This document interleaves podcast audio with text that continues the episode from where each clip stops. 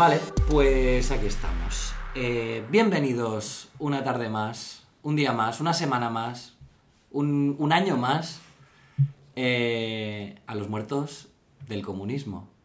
Ya lo digo lento para no equivocarme. Sí, sí, sí, yo estoy padeciendo. Hasta que lo dices, estoy padeciendo, estoy encogido. Es que aunque sé que tienes la pista esa para sustituir eh, la cagada, Sí, ¿no? El- el- la grabación. Eh, pues nada, estamos aquí para terminar el Ah, socialismo... pero no nos, no nos presentamos como en cada episodio. Ah, bueno, pues si queréis nos bueno, presentamos... anuncio primero que yo he vuelto. Ah, Y she's back.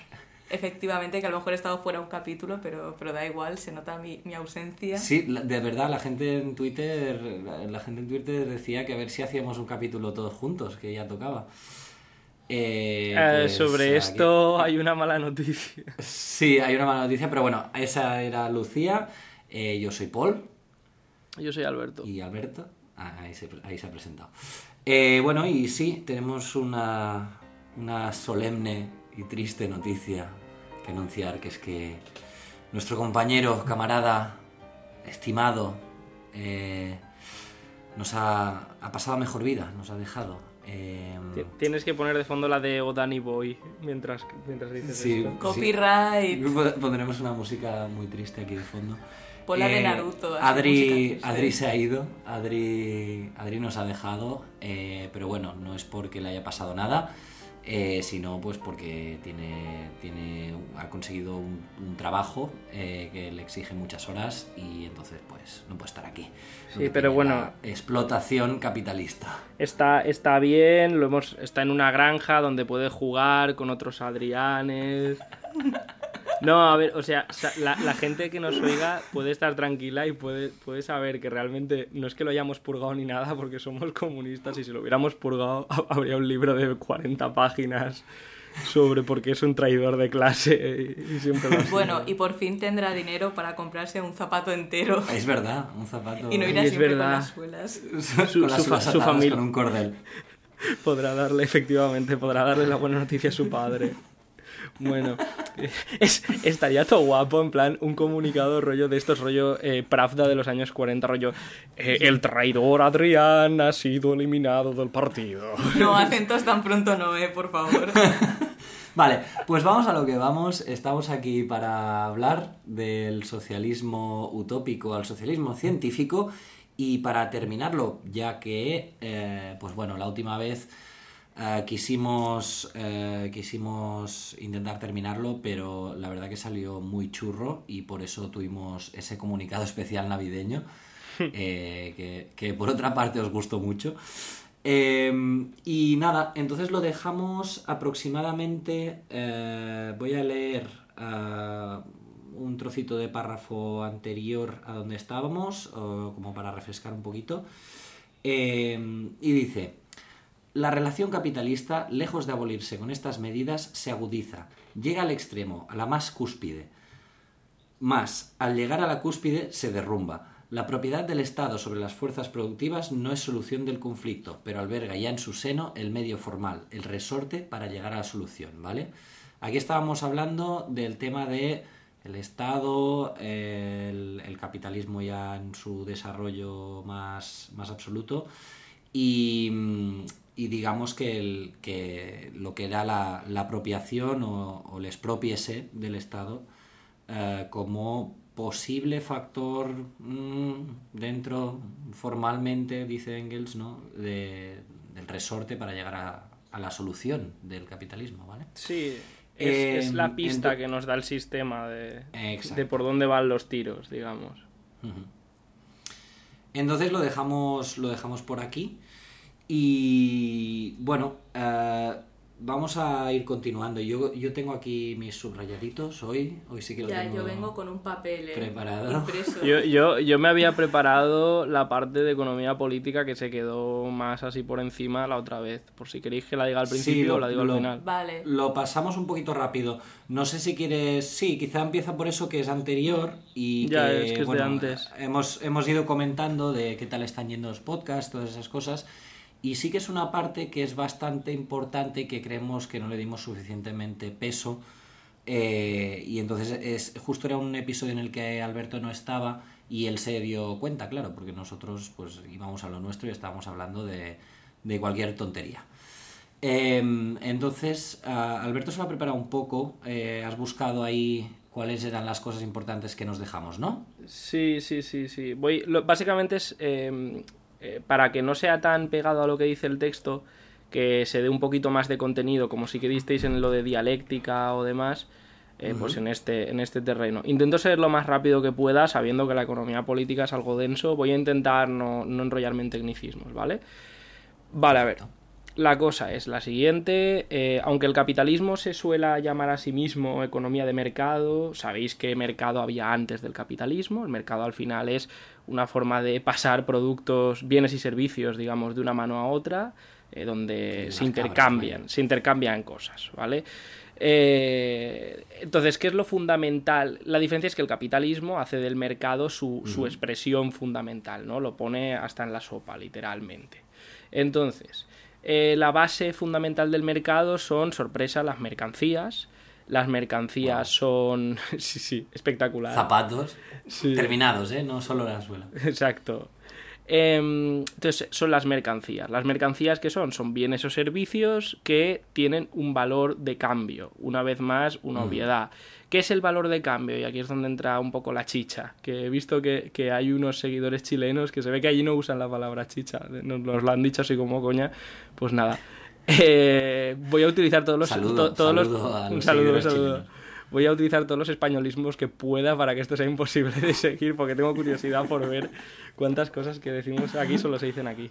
Bueno, la cuestión, ¿vale? Eh, una, el valor de cambio es eh, mm. la relación que establecemos entre cuánto cuestan eh, unas cosas en relación a cuánto cuestan otras. Por ejemplo, sabemos que un coche, más allá de cuánto oscile el precio, vale más o menos lo mismo que 20 lavadoras.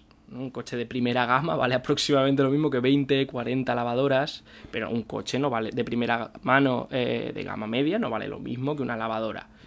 Hay quien podrá decir. específico lo de las 20 lavadoras. Sí, sí, es aproximado. Porque yo lo estoy dudando, ¿eh? No lo sé. yo ahora, mismo, de, cabeza no sé lo que vale una, una lavadora, tío. Bueno, ya, ya, me refiero. Tú has hecho el cálculo, nosotros nos fiamos de que tú has hecho el cálculo. No, sí, sí, a lo que me refiero es, intuitivamente, ¿no? Todos sabemos que no todo vale lo mismo, que el precio no mm. oscila aleatoriamente. Pero, efectivamente, el precio oscila. Entonces, ¿qué hay detrás de esto? Eh, bueno, detrás de esto lo que hay es las cosas cuestan algo de producir y eso es lo que determina su valor, determina lo que valen, más allá de eh, si hay una escasez de productos que hace que todos lo queramos comprar y hay un empresario que se aproveche, sube los precios, o si nadie lo quiere comprar y el empresario intenta liquidarlo bajando los precios. En cualquier caso, esos precios van a oscilar en torno a un valor. ¿Ese valor de dónde sale? Ese valor sale del, del trabajo. Y habrá quien me pueda decir, bueno, hombre, algo harán los robots, algo harán las máquinas. Bueno, es que yo estoy hablando de la mercancía en el momento final. Si uno toma en cuenta todo el proceso, desde que se extrae la materia prima, se procesa, se transporta, se reparan las máquinas, se ponen a punto las máquinas, se limpia la fábrica, se...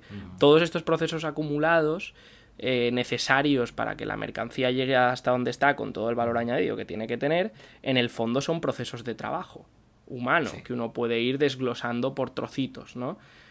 Entonces, si nos fijamos concretamente en de dónde saca el dinero un empresario, que este es el meollo en el que sobre todo se centra Engels, em, nos centraremos en que hay una parte de ese trabajo que es heredado de procesos anteriores, ¿vale? En forma de materia prima, en forma de maquinaria, en forma de electricidad. De robot. Del robot, todo esto, ¿vale? Son mercancías que un empresario le compra a otro por todo su valor, ¿vale?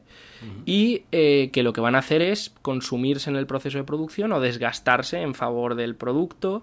Eh, y por otro lado está el elemento vivo de la producción, el que coge todo eso, lo mezcla y hace una cosa nueva. Aunque ese algo nuevo sea tan simple como mantener a funcionando el robot, que en realidad no es así, es mucho más complicado, pero aunque solo fuera así, aunque una fábrica estuviera totalmente automatizada, al final hay ahí un tío, aparte de que los robots los fabrica alguien, ahí hay un tío que eh, se encarga de mantener a punto los robots, alimentar la cadena, todo esto, ¿no? Entonces, ese, ese componente, la diferencia que tiene con todos los demás componentes de la producción es que esa mercancía, que es esa capacidad de trabajar, que es lo que Marx y Engels llaman fuerza de trabajo, que tenemos los seres humanos, esa capacidad creativa que nos permite aprender y aplicar lo que aprendemos al proceso productivo, eh, ¿a, qué ¿a qué valor se paga? ¿Cuál es su valor? Pues su valor es lo que vale reproducirla. ¿Y cómo se reproduce la fuerza de trabajo? Pues descansando, yéndose de birras, comiendo, o sea, bueno, esa es mi, forma, mi, forma, de hacer prioridades, ¿no? Descansar, luego beber alcohol, luego ya comer, em, etcétera, etcétera, ¿no? Eh, y siempre tendiendo al mínimo necesario para esto. Ese sería el valor de la fuerza de trabajo. Por tanto, ¿qué ocurre? Que mientras que el resto de elementos de producción el empresario los paga a tocateja y los paga por todo su valor, la fuerza de trabajo solo se paga lo necesario para que esté en funciones, ¿no? en su plena capacidad durante un tiempo determinado. Por eso, por ejemplo, si te contratan tres meses y te van a explotar durante tres meses, pues igual no te pagan tanto porque como, como estés el cuarto mes, como si te has roto la pierna, a ellos les da igual. ¿Vale? Entonces. Te has desgastado en cierta medida. Efectivamente, pero al empresario eso ya le da igual. Si te estás toda la vida, normalmente se va a tener que preocupar un poco más de que esa reposición de fuerza de trabajo sea un poquito más óptima. Pero siempre va a haber unos mínimos, ¿vale? De, comer, reproducirse, eso lo vimos en el manifiesto. ¿Qué ocurre? Que al robot o a la, yo qué sé, o al carbón o a la masa de pizza, tú no le pagas 5 euros y le dices, sale, cómprate algo bonito y vuelve mañana, aquí lista para ser producida. Pero al, trabajador sí, al trabajador o la trabajadora... Molaría el concepto de pizza infinita que le das cinco pavos y te vuelve al día siguiente otra pizza. Hace, la me, me, mola bastante. hace la mitosis. Claro, eh, y así es como acabaría el capitalismo, de hecho. Entonces, em, el trabajador o la trabajadora se va y vuelve al día siguiente listo para producir. ¿Qué ocurre? Que él sigue trabajando, él o ella sigue trabajando independientemente de que lo producido ya dé para cubrir eh, esa fuerza de trabajo, esa reposición de fuerza de trabajo. Llevando esto un poco al mundo real del, dinero, que es lo que conocemos, que es como la traducción de todo esto en dinero, son los precios y los salarios. El salario es el precio de la mercancía fuerza de trabajo. Los precios oscilan para arriba o para abajo, pero básicamente son lo que permite al empresario realizar todo ese proceso de producción que no es mérito suyo, que ha hecho otra gente, él lo lleva al mercado, lo cambia por dinero Plusvalía no es lo mismo que ganancia, la plusvalía es la base de la ganancia, pero, por ejemplo, un empresario puede vender una camiseta en el Zara por debajo de su valor porque son rebajas y aún así ganar dinero. ¿Por qué? Porque si en horas de trabajo hay por cada camiseta un 40% de trabajo que es plusvalía, que corresponde a la plusvalía, o sea que hay plus trabajo, porque todo lo demás se cubre antes, bueno, pues si por las rebajas está renunciando a un 10% de ese trabajo extra, todavía está ganando una parte del pastel. Se entiende, ¿no? este, este concepto. Y básicamente entonces la plusvalía es esto. Es decir, la plusvalía es ese valor añadido de más que cada trabajador aporta a la mercancía una vez eh, ha cubierto con su trabajo eh, lo necesario para comer, beber, salir de fiesta, reproducirse, etc. Y hasta aquí la explicación de, lo que es la plusvalía, todo lo sucinto y rápido que he podido. Pues la verdad que está muy bien y muy rápido y muy sucinto, eh, que es una palabra muy bonita. Eh, sí, sí, yo creo que, estaba, tenías razón que cabía, cabía parar un momento con esto y explicarlo. Además, eh, tú lo has explicado muy, muy bien y muy resumidito, que a veces eh, puede parecer muy complicado todo lo de todos los conceptos económicos del marxismo, pero que mira, aquí tenemos un resumen, ¿vale? Para claro, esto es un quien lo necesite, esto es para consulta, ¿vale? Quien lo necesite consultar de vez en cuando, pues aquí lo tenéis. Esta es la base conceptual. Minuto 10. minuto, minuto algo. Vale. Entonces, eh, podemos continuar con Engels, si os parece. Eh, ¿Puedes enseñarme que tienes subrayado? Porque también sí, tengo espérate, a ver. Y, yo hoy quiero animarme a leer, que tengo, que, leo, que leo como el orto, pero bueno, da igual. Pues mira, eh, yo tengo subrayadas estas cosas del siguiente párrafo. Vale, pues, pues las pues mías están más adelante. Ah, vale. Pero bueno, que...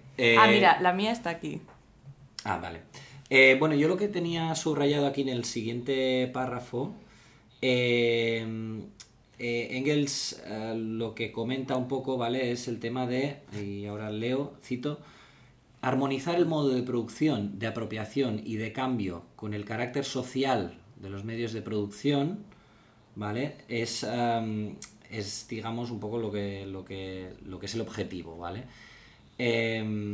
Para esto no hay más que un camino, que la sociedad abiertamente y sin rodeos tome posesión de esas fuerzas productivas. ¿Vale? Esto es lo que sería una revolución. Sí, o sea, a ver si queréis hago un poco de contexto y tal, porque ha subrayado como dos líneas y la gente a lo mejor no se acuerda de lo que hablamos. A pues ver, el tema de las crisis cíclicas y tal, sí que lo comentamos en el anterior episodio de, del socialismo científico y se refiere un poco a esto, ¿vale? Que la única manera de poder terminar de manera permanente las crisis causadas por el capitalismo, pues es obviamente en sentido más simplista y pragmático, pero real, terminar con el propio capitalismo. Y esto se hace, pues, tomando... Es que es súper frase marxista guay, que creo que es algo que se ha perdido porque yo no, mm. yo no tengo frases... Yo como marxista tengo frases de, de mierda que... No, no se te ha ocurrido a ti lo de la toma del poder por parte de la clase trabajadora. No, no, yo Algo de ese nivel no... Yo, yo soy más de, de, no sé... Bueno, a ver, tengo frases buenas, pero no son de marxismo, que no las diré aquí para que no se me pierda el respeto. Pero bueno, que, que, eso, que básicamente lo de tomar los medios de producción es que mediante la organización y la conquista de un poder obrero, pues se tome para sí y se tenga control desde los productores de la propia producción. Pues sí, de hecho, por aportar algo más, eh, esto para que os quede para siempre a los que nos estáis oyendo, es un poco mm, un paralelismo, por hacer un paralelismo con el tema de la, de la evolución de las especies, ¿vale? Eh, al final, de lo que se trata no es que queramos socializar los medios de producción porque lo dijera Marx y nos parezca que está todo guapa la consigna y tal. Que también. Que también, por supuesto. La estética del comunismo todavía no la ha superado nadie y eso es así. Pero dejando eso, dejando eso al margen, lo, relevante y lo que está diciendo Engels aquí es el capitalismo tiene una debilidad mm, intrínseca, que es la anarquía productiva. Mientras que eh, si se socializan esos medios de producción, si se elimina esa competencia entre factores privados, entre actores privados en la economía, si se socializa la producción, que es un concepto que trae cola y que lo veremos algún día, aunque en verdad lo tratasteis bastante guay en el pasado capítulo, em, eliminas ese, ese factor de por medio y eso hace que el nuevo sistema que es lo que llamamos socialismo, esa primera fase del comunismo, con todas las pegas que pueda tener, es mucho más robusto que el capitalismo. De hecho, esto, por ejemplo, se ve muy bien en los años 30, si comparas la debacle del capitalismo mundial, que literalmente tuvo que, recurrir a la industria de guerra o directamente al fascismo para sacar cabeza, mientras la Unión Soviética, un poco por la crisis, le dio, le dio bastante igual, ¿no? Porque en el momento en que tú la producción la organizas no por el beneficio ni en competencia, sino que cada descubrimiento técnico lo aplicas a todo inmediatamente, puedes hacer planificaciones a largo plazo con más criterios que simplemente voy a intentar eh, exprimir al máximo, por ejemplo, a esta región de turno. Eso te da unas ventajas a la hora de crecer que no tendrías que no tendrías de otra manera. Por eso mm. es por lo que un país eh, originariamente Mm, vamos, que hoy en día no existiría, probablemente, como son Rusia y el resto de países de por allí, em, que estos países se desarrollaran al grado que lo hicieron con todo en contra, ¿no? Es decir, es, que, es que no, no hubiera habido manera por la vía capitalista no hubiera habido manera. O sea, no es simplemente que diga, sí, es que los rusos son gente de armas tomar, es que lo hicieron. No, es que el sistema que cogieron tiene unas, unas, unas, fortalezas que no tiene el capitalismo. Por eso es superior productivamente. Si, encuentro. Aunque haya menos marcas, que eso es una putada y eso es así, hay que reconocerlo. Pero bueno. Pues ya era hora que se callara la pesada esa. ¿Hola? Os he dejado de. A lo mejor siga hablando, ¿eh? Es muy posible que siga hablando. Ah, vale. Eh, os vuelvo a oír. Ah, vale. Bueno, pero ha seguido grabando. O sea, lo bueno es que está. No, no es lo mismo la grabación que. O sea, es que yo recuerdo al público que me escuche que yo estoy en, en Reino Unido. Sí. Bueno, en verdad me sabe mal porque hemos hablado encima de ti y yo además para insultarte. Sí, eh, hemos dicho, seguro que, está, seguro que sigue hablando el, el tío este. Ah, no, por supuesto. Eh, Pero porque yo duermo cuando. O sea, yo hablo cuando duermo también, ¿no? pues eh, no te hemos escuchado, pero... Seguro que eh, estaba bien. se- seguro que estaba bien. Eh, entonces, eh, Lucía, aquí tú ya tienes uno de tus párrafos que te has traído Sí. impresos. Bueno, para empezar, el ecologismo, mi fuerte no es, ¿eh? Aquí gastando bien de papel. Bueno, una hoja. Tampoco es aquí, en la Amazonas. El árbol ya lo habían matado, tú no te preocupes.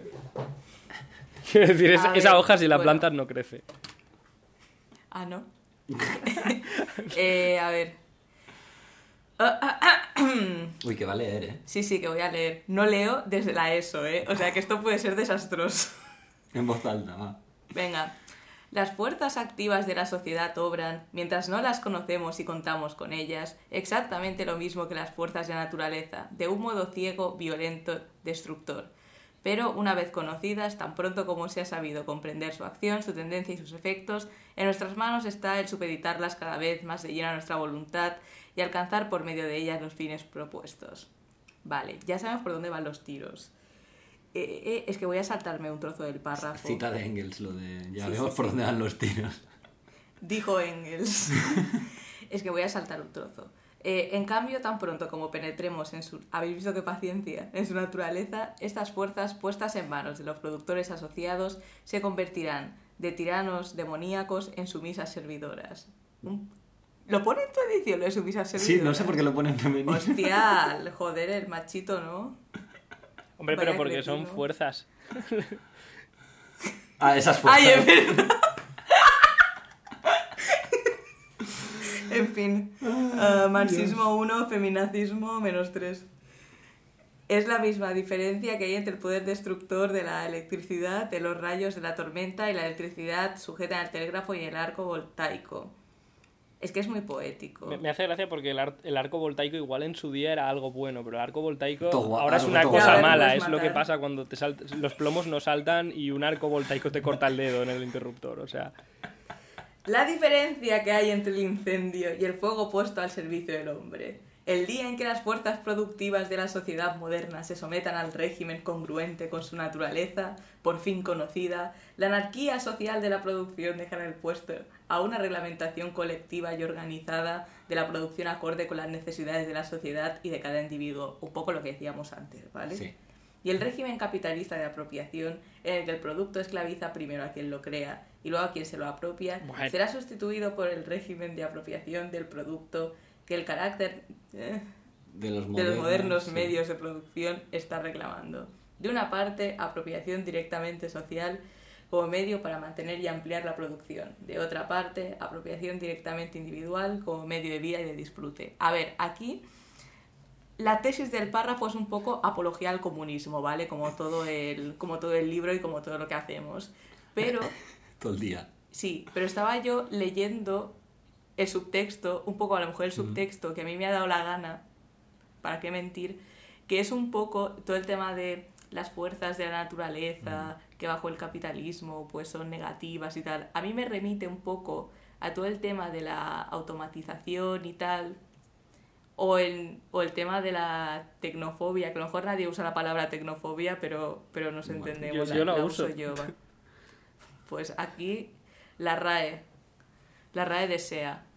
Y a ver, esto es para hablar de lo típico, ¿no? Que siempre se suele demonizar el rollo, ay, sí, los robotos que nos, que nos Que quitan no el, quitan el trabajo. que nos quitan el trabajo, tal, y es como, vale, tiene, tiene su point realmente, pero tenemos que ser conscientes que estas fuerzas productivas Exacto. bajo el capi- bajo el socialismo, pues, pues serían increíbles, que estaríamos ahí, Serían pues beneficiosas para todos Sí, sí. y no solo Claro, es- en la comunidad. Y es, y es curioso también, porque ahora voy a hacer como una, una disertación, intentaré que sea breve, pero es bastante...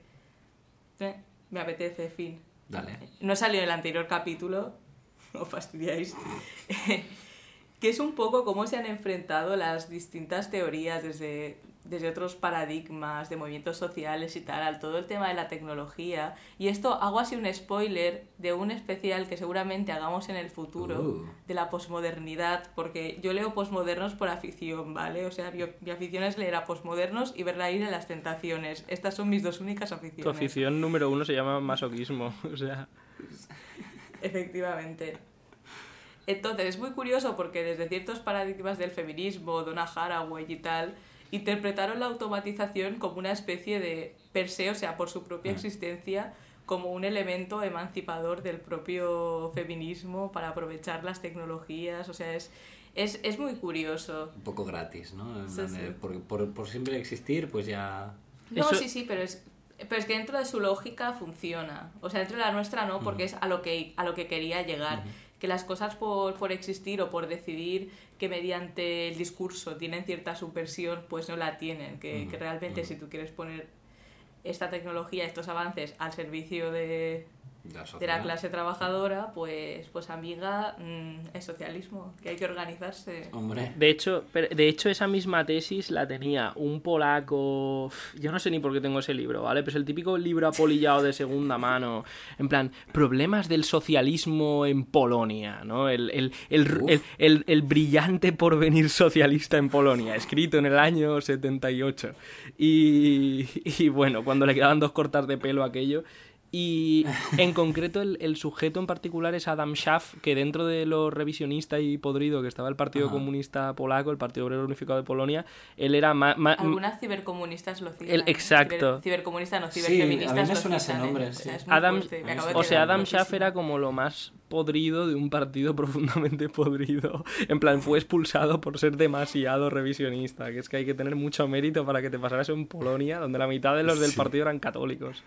Entonces, eh, bueno, el tipo este tenía una tesis súper parecida, que además es una fumada muy grande, que claramente era en plan, había leído a Philip K. Dick o uno de estos de ciencia ficción y había montado su teoría en base a eso. Porque era rollo, los ordenadores de quinta generación van a dejar obsoleto el trabajo asalariado y el capitalismo va a tener tal componente orgánica del capital. O sea, básicamente era una forma súper elaborada de decir, no hace falta hacer la revolución, tío. Tú est- estos aboles de- déjalo Bueno. llevar, déjate llevar, que esto, esto, esto está en casa ya, esto está en el horno. Esto lo, tene- lo tenemos ganado. Voy a hacer una, una última reprise a, a la debacle de la automatización. Que ya, que ya yo sigo yo sigo hablando de mi libro, ¿vale? De, de la posmodernidad. Y hay, hay un autor en concreto que, que Paul sabe quién es, porque comparte el nombre además. Sí, el, el disparo polla. No, ¿No? este, este bueno, es el polvo preciado de, Ah, vale. de, de Barcelona, nuestro amigo y querido. Pues este tío forma parte de un conglomerado de, de gente que defiende las tesis que la propia tecnología y la informática son capaces de hackear el concepto de género. Son todos de letras, su- ¿no? Ellos. Sí, sí, sí, Sí, y llevar sí, a sí. su Vale, es que- disolución paulatina. A ver, hay un libro de 300 páginas que, que lo detalla, que detalla más los procesos, ¿no? Que, que son procesos pues que no, no voy a comentar aquí porque no pertocan y muchos son muy soeces y aquí somos family friendly, ¿vale? Pero la Exacto. tesis es esta y es, y es muy curioso cómo, cómo operan todas estas teorías y cómo todas se equivocan. Sad. Tu, tururu, tu, tu, tu. Se está partiendo. Eh, vale, ¿alguna cosa más a comentar Sí, de sí, esto? solo, solo una, por ponerle una, una frase, frasecilla final a esta, porque además es verdad que está súper bien traído porque va tal cual de eso, de las fuerzas de la naturaleza y tal, de, de la automatización, eh, que el- sabréis que estaremos en el socialismo en vez de en el capitalismo porque pasaremos de, oh no, los robots nos quitan el trabajo a, oh no, los robots todavía no nos han quitado el trabajo. Básicamente, esa es mi take sobre todo Bueno, estamos aquí sacando buenas frases, ¿eh? Sí. La primera. Mira, esta, esta sí que es citable, ¿eh? La de... Es que Amigas, el socialismo, Marx. Es que ya mis, mis frases lo que pasa es que son un poco cutres, o sea, son rollo las citas esas de Mao, del palo de la revolución no es un banquete, no sé qué, no es un pedo y cosas así. Bueno, yo tengo que decir que aunque el polaco este fuera un flipado, eh, eh, es curioso porque el otro día estaba leyendo una... Bueno, estaba leyendo como la tercera biografía de Lenin que me, que me he leído. eh, porque soy así de friki. Y mm, me, me pareció interesante que hay un libro que, que a él le moló mucho un verano que estaba ahí marginado en una granja o no sé qué, eh, que es así como de ciencia ficción y que es uno de los libros que le motivó a, a, bueno, a hacerse marxista, a investigar esto del marxismo y tal. Yo Eh, creía que era la muerte de su hermano. Bueno, también. También, pero no. Pero, pero- Pero es, pero Pero- es más, me gusta porque es más anime. pero es que se, lo- se lo leyó como 23 veces en un verano. eh, muy, bueno, también es un poco de otaku tam- rollo de leerse un libro 23 Tampoco, veces a ver, que tampoco sería fácil en una granja de Rusia de, 19 de 1890 o así, ¿sabes? Leerte 23 En- no, no, veces un en- libro, porque es lo único claro, que tienes. encontrar otro libro. O sea, es que, es que es eso, o te pones a leer las cortezas de los árboles como si fuera braille, ¿sabes? No. Vale, pues aquí eh, continúa Engels, ¿vale? Y dice, esto es un subrayado de Engels, por eso mm, me parece importante eh, leeroslo, ¿vale? El proletariado toma en sus manos el poder del Estado y comienza a convertir los medios de producción en propiedad del Estado. Pero con este mismo acto se destruye a sí mismo como proletariado y destruye toda diferencia y todo antagonismo de clases y con ello mismo el Estado como tal. ¿Vale? Esto, esto aquí ya es muy pepino, Yo muy tengo importante. el siguiente párrafo subrayado, si quieres lo leo. Venga, léelo tú y, pero si puedes mirando al micro porque cuando lees Ya, mm, es- te pierdo un poco la voz. Bueno, espérate, a ver, tengo subrayado este, no Este. el siguiente. Este, ¿no? Sí. A ver, pero el, el tema es el mismo, ¿vale? Sí. Es, es- es el Estado.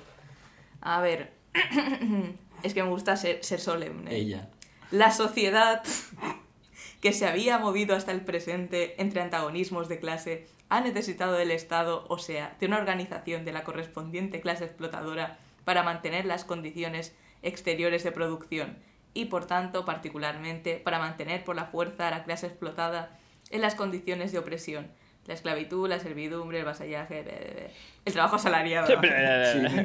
que me dejó la, que me dejó la importante. Determinada- determinadas por el modo de producción existente. El Estado era el representante oficial de toda la sociedad, su síntesis en un cuerpo social visible, pero lo era solo como Estado de la clase que en su época representaba a toda la sociedad. Es que a mí me gusta hablar del Estado. Es que eh, esto es muy, muy, muy importante. No me acuerdo ahora si, si habíamos hablado de del Estado desapareciendo y todo eso en el manifiesto, creo que sí. Por encima, Lo es que tocamos Sí. en algún momento, pero aquí Pero- profundiza un poquito más. También pasa... un- Tampoco, tampoco mucho, ¿eh? Las cosas como son. Tampoco ¿Vas a mucho. seguir leyendo, Lucía? O... No, Ah, no, vale. no. No, hemos llegado ya aquí. Si quieres comentar Sí, esto. hostia, miedo me da este wifi. Vale, no, acaba de repuntar. Bien. Vale, Te digo, te digo. eh, todos animando al wifi. Bueno, eh, a ver, no, que, que simplemente una cosa que sí que quería apuntar, ¿vale? Es, y por eso una de las siguientes obras que leeremos, mm, seguramente no la siguiente, habrá que ver, pero será el estado de la revolución, es que tanto Marx como Engels mm, vivieron estados capitalistas, estados burgueses muy primigenios. E incluso, no en esta obra, pero en una obra más, más amplia que tiene Engels, en su tiempo, como el Estado británico y el Estado, eh, sobre todo estadounidense, estaban tan poco desarrollados, él incluso se imaginaba que la clase obrera, con su sola fuerza numérica y de forma relativamente pacífica, pudiera, pudiera cepillarse el Estado y reutilizarlo, ¿no? Que eso es algo que hoy en día no se puede porque ha llovido mucho desde entonces y el Estado se ha ido desarrollando y fundiéndose con el- los monopolios, que eso lo veremos. De hecho, si leéis este párrafo, lo digo para que nadie se sorprenda, ¿vale? Hay cosas que, que él no matiza tanto porque en su momento no son tan importantes, como por ejemplo cuando dice toma el poder del Estado, obviamente Engels no está refiriéndose, porque tienen muchos libros donde habla de cargarse el Estado, Sí. pero eh, no está refiriéndose a ganar unas elecciones, ¿vale? O a pegar un golpe de. Estado y ponerse de presidentes. Está, está pensando en tomar el poder del Estado, hablando del Estado mm, en un sentido amplísimo, ¿vale? No, no, necesaria- no el Estado democrático burgués o el Estado dictatorial burgués. Y Exacto. Eh, y no, solo, solo, era, solo era aclarar eso, que en general en esta obra, igual que más adelante está la parte esta de eh, que el último acto independiente del Estado mm, es básicamente esta socialización de los medios de producción y que a partir de ahí empieza a disolverse.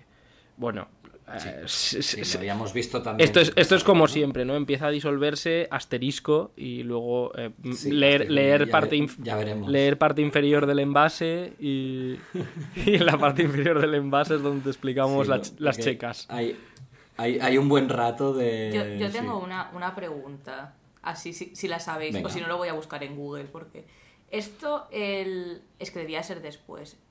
¿Esto está escrito antes o después de la Comuna de París? Después, después. Después, Bastante después, después, después. creo, ¿eh? Sí, sí, sí. Sí. Vale, Eh, no, y por puntualizar, eso de que eso de Inglaterra y Estados Unidos, incluso para que os hagáis una idea de lo poco desarrollados que están los estados, incluso en algún momento lo llega a decir Lenin. Sí, pero Lenin lo dice retroactivamente eh, para decir...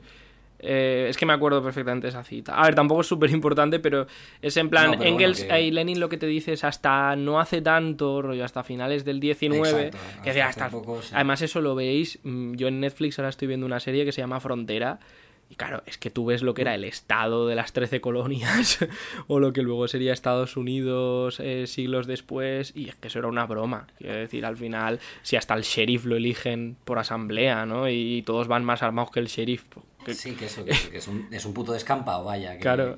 que ha vuelto a sus orígenes. además. A ver, yo iba a decir, porque, porque Paul me ha cortado por, por patriarcado, eh, así, sin más, lo que es la vida, ¿no? Eh, la pregunta de la Comuna de París venía porque tenía yo mis dudas, porque el tema de la Comuna de París fue como una especie de iluminación Ujú. y a la vez un, un golpe duro, porque bueno, imagino que Sí. todos sabréis la Comuna de París. Y de aquí sale un poco las ideas que se tienen que tienen la primera generación de marxistas, Marx y Engels, sobre, sobre lo que es la organización más pragmática sí. sí, del Estado y, y tal, que después pues los aplastan. Que hay una anécdota curiosa que de hecho contó Adri en algún momento de nuestras vidas, en este podcast, pero fuera, que era básicamente porque no querían robarle. Dios lo tenga en su gloria, Sí, sí. por otra parte. Los aplastaron porque ellos no querían robarle ni armas ni, ni dinero al banco para que su honor no estuviese Mm. Sí, sí, el banco, tachado. el banco Central Sí, de. Francia. Sí, tío, se quedaron a la puerta. como- No, no querían como, a ver, desgraciados, hago un comunicado para, para todos los oyentes. El concepto de honor es burgués. Así, tal cual. Eh, pues ya que estamos haciendo comunicados, eh, lo de la Comuna de París me da la sensación a mí de que la gente no lo tiene tan claro que es tan importante para el marxismo. Eh, miraros la página de Wikipedia de la Comuna de París, ni que sea, porque Sí, es interesante. sí. Bueno, tiene, li- tiene libros enteros, ¿eh? Mm, Para nuestros oyentes me refiero. Que, Ah, Tienen- que no sé si la- todo- todo- o sea, marxistas que hemos estado aquí estudiando marxismo Bueno, durante ¿y tiempo. tú qué sabes? A lo sí. mejor están todos ahí... Bueno, a lo mejor son expertos unos, en la unos putos de máquinas, París. pero ah, nos meterían más caña por Twitter, si- realmente, si fueran tan máquinas. Tenéis, tenéis un libro muy chapa de Marx, que es el del 18 de Brumario de Napoleón Bonaparte, Sí, donde sí. con demasiada poesía para mi gusto eh, explica también mucho el tema de los, Sí. mm, digamos, los las cagadas y aciertos de la Comuna de París, Mm. su significación histórica y tal. De hecho, es interesante que sacaras lo de la Comuna de París porque el manifiesto, por ejemplo, sí tuvo una reedición tras la Comuna de París, Sí. eh, donde, incluir, donde sí. incluyeron el tema de la destrucción del Estado, rollo. Vale, vale, a ver, que nadie se confunda porque qui- quizá a veces por estas traducciones del alemán, ¿no? Que el alemán es un idioma muy complejo, se pierden, ¿vale? De hecho, bueno, de hecho solo una cosa más, para que nadie pueda llevarse un poco eh, a Engels al huerto con el tema del Estado, Engels en al final de este párrafo distingue claramente entre lo que dicen los anarquistas, que es, bueno, hacemos la revolución y pasado mañana nos llevamos todos bien. Eh, Ponemos el calendario, lo de abolir el Estado, ¿no? Exacto, Y- abolimos, abolimos el Estado y, y ya está, y luego nos, inva- nos invade Estados Unidos ya reando. o- o- Sí, o sea, es el él, él clásico- dice, él dice clásico que se extingue. Claro. O sea, lo dice en el, en el sentido de que básicamente la burocracia se va reduciendo Sí, poco a poco. Y de hecho él, lo condiciona a la necesidad, a las diferencias de clase. Lo que pasa que como lo hace tan, joder, lo hace tan poético y tan por encima en este párrafo, pues lo, lo quería aclarar, ¿no? Que muchas veces el problema de estos libros es que son clarísimos, pero tienes a tropecientos eh, gafapastas catedráticos y profes de políticas de la universidad que piensan que mientras ellos están tocándose la fava, eh, los ordenadores van a liberarnos del capitalismo. Eh, em, ordenadores que ellos no saben ni encender el Excel, pues esa es otra. Pues se preguntaba si los son de letra, porque me da una rabia esas cosas. Eh, pero bueno, y, y, esta gente se coge a, a, párrafos de este estilo más ambiguos para decirte, bueno, es que sí. Marx y Engels nunca hablaron de no sé qué, incluso mentiras de estas de manual, decir, no, uh -huh. es que es que Lenin o Marx o tal, nunca habló de no sé qué. Y dices, tío, te puedo enseñar al menos cuatro párrafos donde cuatro hablaba de eso. Donde lo dice, ¿no? Sí. Pues sí, a ver, yo para hacer un resumen de todo esto que hemos dicho, porque hemos estado un ratillo con esto, eh, a extraer así de, modo simple es, eh, acordaros, el Estado es una herramienta de opresión de una clase sobre otra, ¿vale? Eh, y si tú tomas el poder como, como clase oprimida y aboles las clases porque haces eh, dueño de los medios de producción a toda la sociedad, eh, pues deja de ser necesario el Estado y por tanto como una cosa innecesaria y obsoleta, pues se va, va desapareciendo poco a poco. Me gustaría matizar en este resumen, porque sigue, sigue sonando hippie el resumen.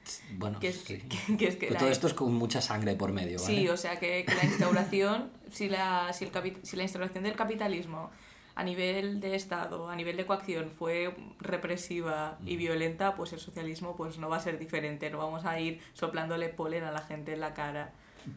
¿Cómo? A los- Las flores, así les... Ah, Es que iba a decir flores, pero me ha salido polen, porque he hecho como una asociación mental hiper extraña. de todos. Los A capitalistas ver, en realidad. al polen. En realidad, por muchas barbaridades que hiciera el comunismo, nunca podría compararse a las barbaridades que ha hecho el capitalismo en todas sus fases de construcción.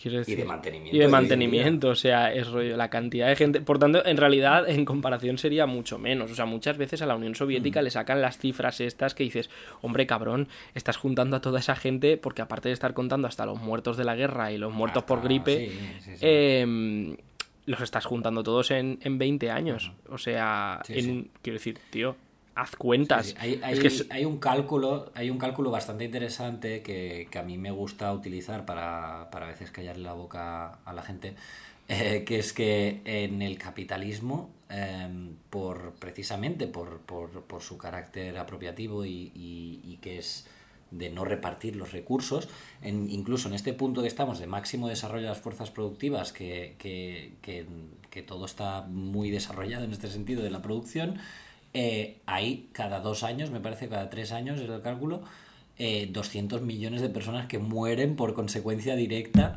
de que pues o no se producen vacunas suficientes para una enfermedad súper mm, vacunable o no se distribuye la comida de forma racional o cosas así que son propias del capitalismo. O sea, Fijaos, o sea, Mm. los comunistas no suman como mucho 100 millones como mucho de Una millones vez.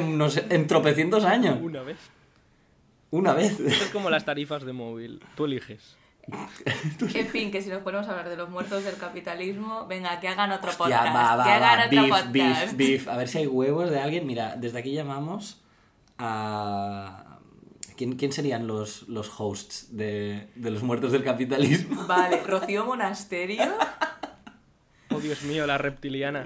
Ahí to- Eh. Había toda una teoría de Twitter de que, de que es reptiliana. Porque, porque nunca pierde la sonrisa esa hija de hija de puta. Madre mía. eh, yo qué sé, Ana Botín. Solo estoy eligiendo mujeres por... por- Pues porque, a ver, tiene Sí, que sí, ser... Tiene por que haber- inclusivo. Claro. Pero estoy intentando buscar una lesbiana rica, pero sorpresa no las hay. Yo qué sé. Yo pondría a Ortega Smith, a a Ortega Smith ahí con fuerza de choque, por si acaso. Y ya está. Bueno, pues eh, sí, no, o sea, yo, yo suelo añadir una cosa, eh, insisto, esta parte, la parte difícil de todo esto es la de precisamente la que ha dicho Paul abolir Mm. las clases, porque eso no pasa en cuanto socializas las cosas. Ya, ya veremos por No, qué, eso eso es lo veremos mucho más largo, sí. ¿Vale? Pero, pero por eso eh, no somos anarquistas, porque, no, porque incluso en el mejor de los casos es que incluso aunque no sé, mágicamente, porque materialmente no es posible, hubiera una revolución simultánea, rollo, los, los aliens Mm. que. Los aliens que nos enseñaron a hacer pirámides vienen de nuevo y nos enseñan. posadismo. Nos enseñan a hacer la revolución.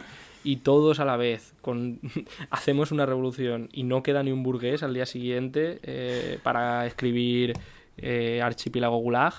Em, aún así, sería difícil eh, la construcción del Sí, socialismo sí, porque, sí. porque tienes que afrontar incluso que la propia burocracia estatal que se produce para gestionar la mierda que heredas del capitalismo no se acomode, no se aburguese y no quiera eh, marcarse un Khrushchev, marcarse un Gorbachev y, y volver a, a lo de antes.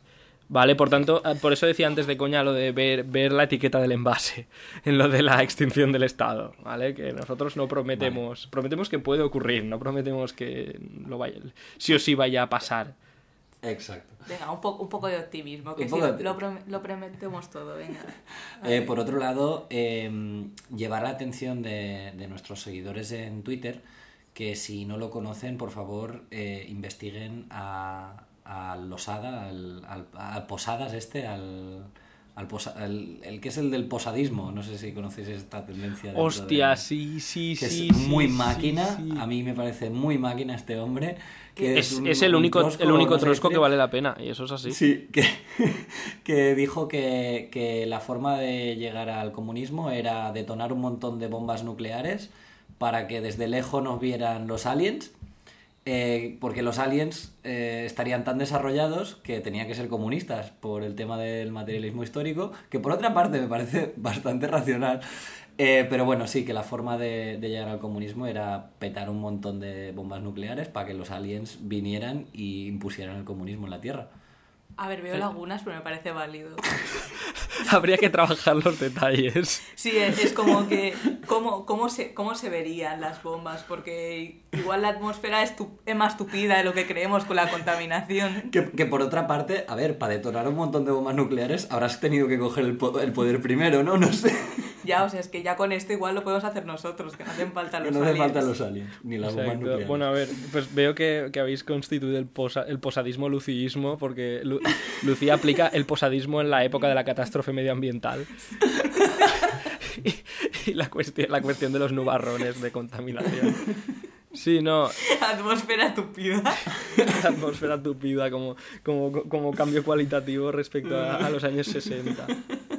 No, pero sí, lo digo y lo repito, o sea, si alguno de vosotros que nos escucha se quiere hacer, se quiere hacer trotskista, o sea, la única variante que vamos a toleraros, no vamos a bloquearos Exacto. en Twitter, es posadismo.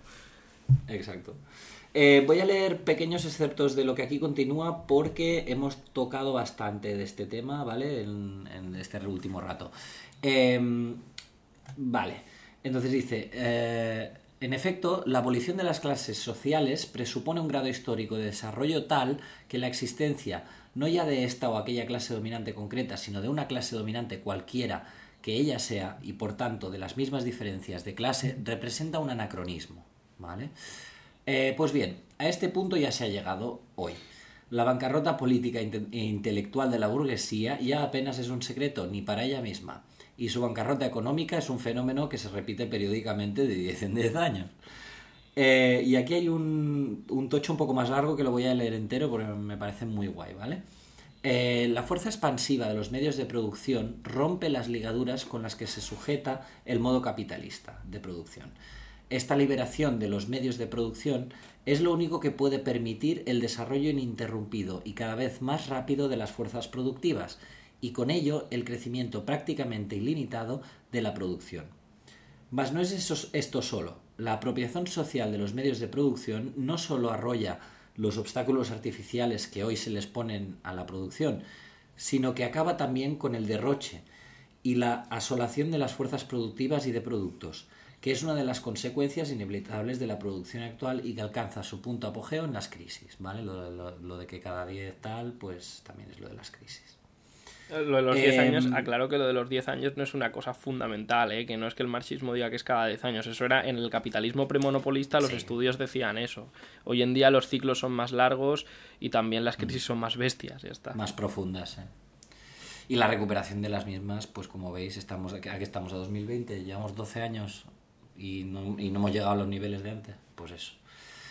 Em, continúa. Además de, al acabar con el necio derroche de lujo de las clases dominantes y de sus representantes políticos, pone en circulación para la colectividad toda una masa de medios de producción y de productos. Por, por vez primera se da ahora y se da, y se da de un modo efectivo la posibilidad de asegurar a todos los miembros de la sociedad, por medio de un sistema de producción social, una existencia que, además de satisfacer plenamente y cada día con mayor holgura sus necesidades materiales, les garantiza el libre y completo desarrollo y ejercicio de sus capacidades físicas y espirituales. Esta es la parte más, a mí me parece la más eh, eh, bonita, en cierta medida, del marxismo. No sé si me explico. A mí el tema de, de que el socializar la producción permita, si, y después en el comunismo, ¿no? Esto ya estamos hablando del comunismo. eh, pues este libre y completo desarrollo del ser humano, de todas las personas, de, de que de que usen todas sus capacidades físicas, mentales y espirituales como les salga de, de, de tal. Me parece muy Las bonito. capacidades espirituales. Me parece muy hipiesco y muy bonito, la verdad. Sí, al final es, o sea, pensad si, si todo el beneficio de las empresas revirtiera en servicios públicos, en dotación pública, infraestructura, toda la tecnología que se descubre fuera implantada en los productos que consumimos o en los procesos, eh, se redujese la tupida atmósfera y pudiéramos detonar bombas nucleares para llamar a nuestros amigos los aliens comunistas. Lo bonito. La automatización permitiera que nos quitáramos horas de trabajo y tuvierais las tardes libres para hacer lo que os, o las mañanas libres para hacer lo que os diera la gana, o tuvierais un día más de fin de semana, por ejemplo, eh, joder, es que solo con Es que ya eso, incluso, que incluso aunque no pasara nada más, yo ya Se me, me saltan las lágrimas solo de pensarlo. O sea, yo ya, yo ya tendría tiempo para mi desarrollo espiritual. O sea, no me haría falta ni que me pusieran muchos medios a mi disposición. O sea, y a mí me dejas tantas horas libres a la semana y yo ya me las apaño. Y te desarrollas, claro. Pues una, una cosa que quería comentar yo de este párrafo, que voy a... Retomo una cosa que dije en el primero o en el segundo episodio sobre Mr. Wonderful, que hice un como una aproximación más, más a nivel de narrativas y ahora pues me gustaría volver a sacar el mismo tema, ya sea Mr. Wonderful, ya sea todas las, em- todo, todo el sector dedicado a la autoayuda Sí. y demás, que es muy curioso porque es un hecho de que obviamente bajo el capitalismo y siendo pues un trabajador asalariado, pues hay problemas en tu desarrollo Sí. personal, espiritual y tal por el simple motivo de que, sobre todo si eres mujer, porque aparte tienes que cocinar Muchas de limpiar trabajo, para otras sí. personas, que es como, pues ya te puedes morir.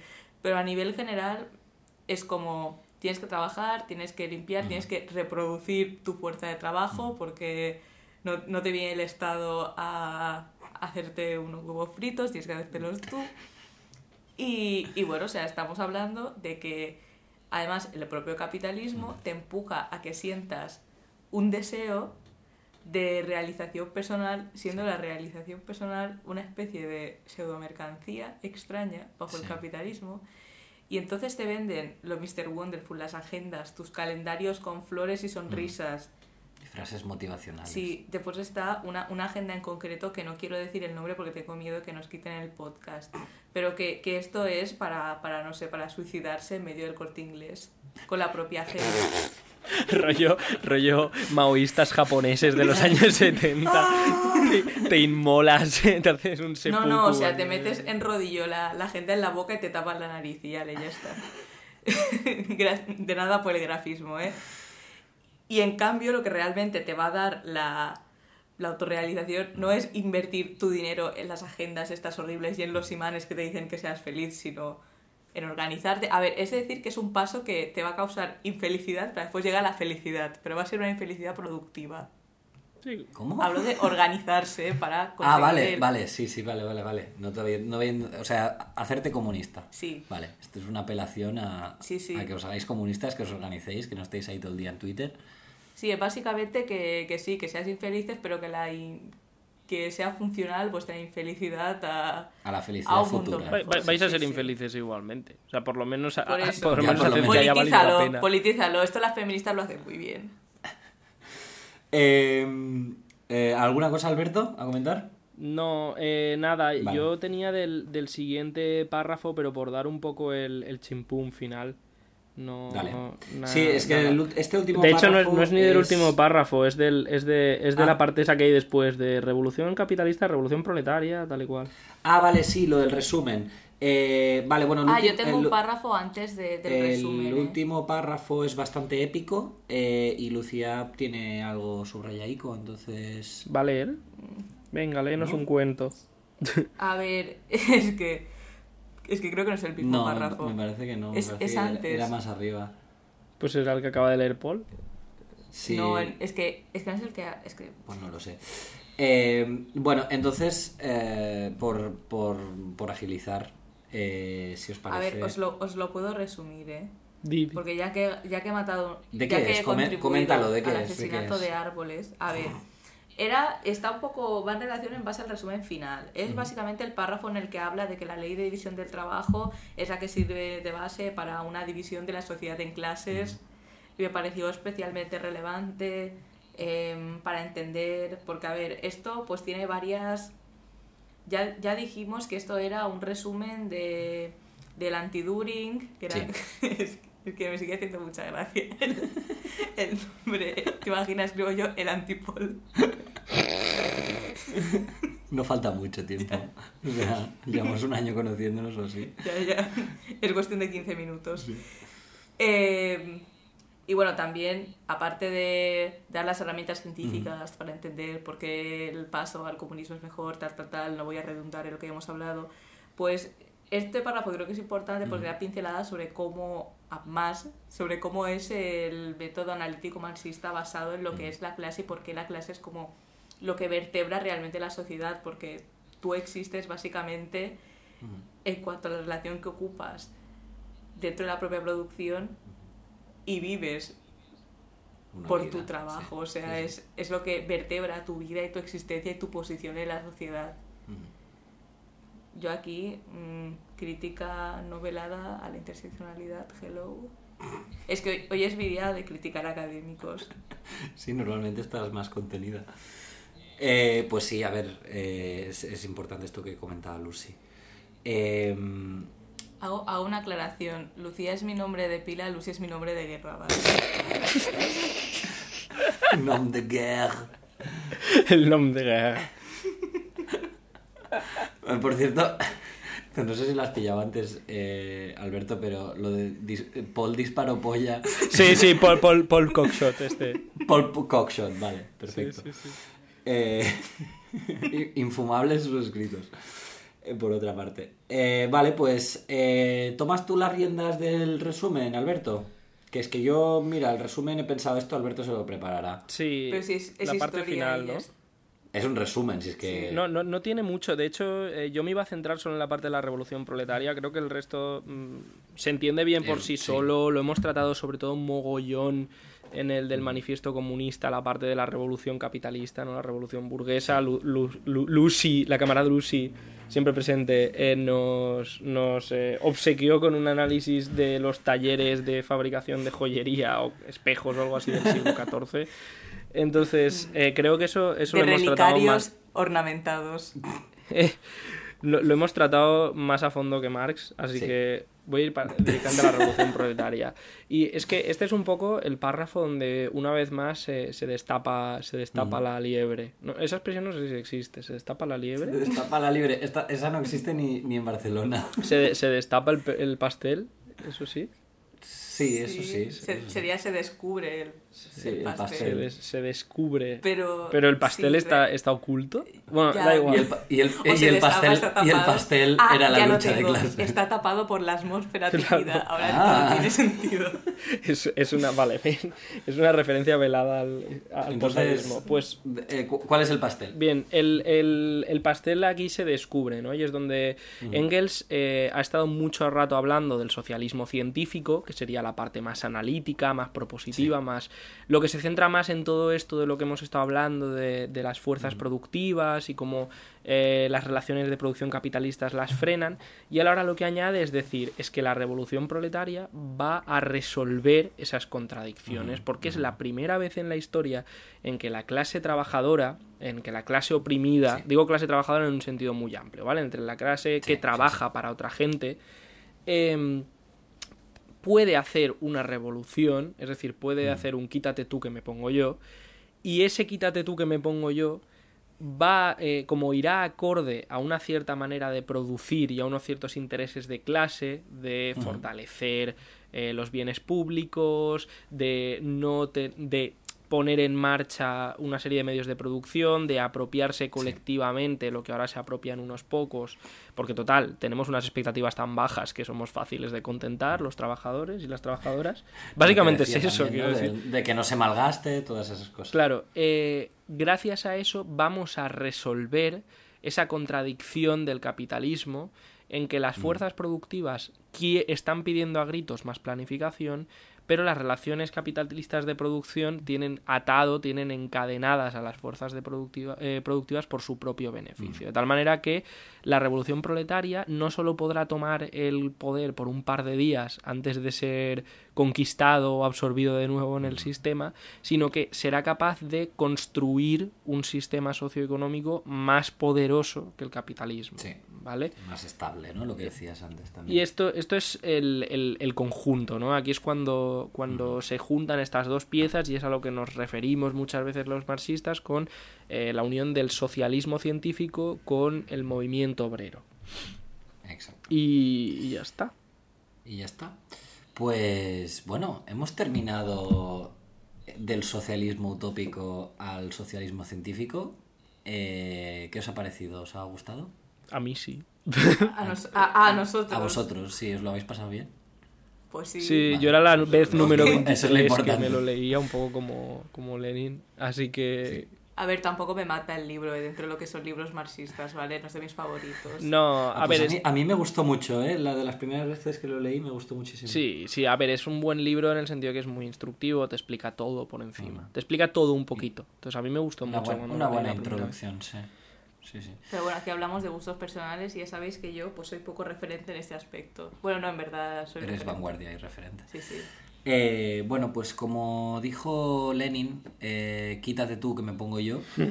Eh, Como dijo Lenin, joder, no tengo otro libro en la puta granja de mierda esta. Venga, nos lo leemos otra vez. vale, pues muchísimas gracias por escucharnos. Vamos a continuar, no nos vamos lejos, no nos vamos mucho tiempo. Eh, No ten- nos dejan. O sea, no- nos no- vamos y todos. ¡Eh, ¿cuándo sacáis ¿Cuándo sacáis capítulo? Pues, Pagad en el Patreon, eh, cabrones. Sí, pagad en el Patreon y sacaremos más capítulos. Esto es así de simple. El, eh, tenemos un par de. un par o tres de episodios especiales en el tintero. Eh, que queremos, queremos ir organizando, pero bueno, ya sabéis cómo son estas cosas, no es tan fácil.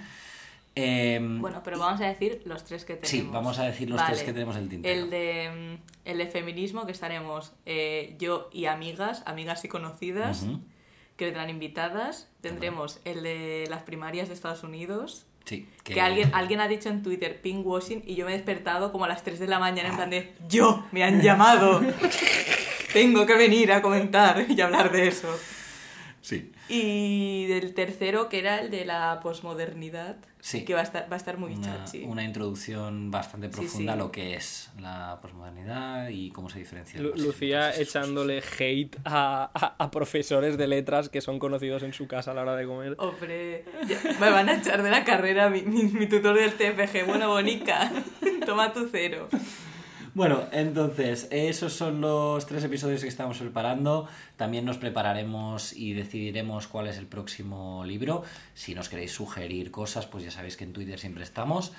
Y nada más, eh, un saludo a toda nuestra audiencia. Por favor, seguidnos en Twitter, seguidnos en, en iBox, en SoundCloud. Spotify, en todos esos sitios, SoundCloud, que ahora tenemos SoundCloud.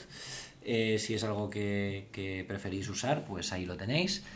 Y nada, un saludo muy fuerte a todos, especialmente a los camaradas chilenos y camaradas colombianos que nos están escribiendo mucho por Twitter últimamente. Sí, muchísimas gracias. Yo, yo me despido porque además tengo mucha hambre porque aquí son las siete y media de la tarde, no he cenado y esto es intolerable para un caballero británico como soy yo. Oh my Lleva lord. un mes viviendo ahí. Sí, sí. Y a las siete, Bueno, pues es, que tú no, que- es que tú no le viste el otro día, porque yo estu- estuve en Londres hace poco y, y le fui a visitar y madre mía, este chico no vuelve. Bueno, Un abrazo, un saludo y hasta pronto. Chao. Adiós. Adiós.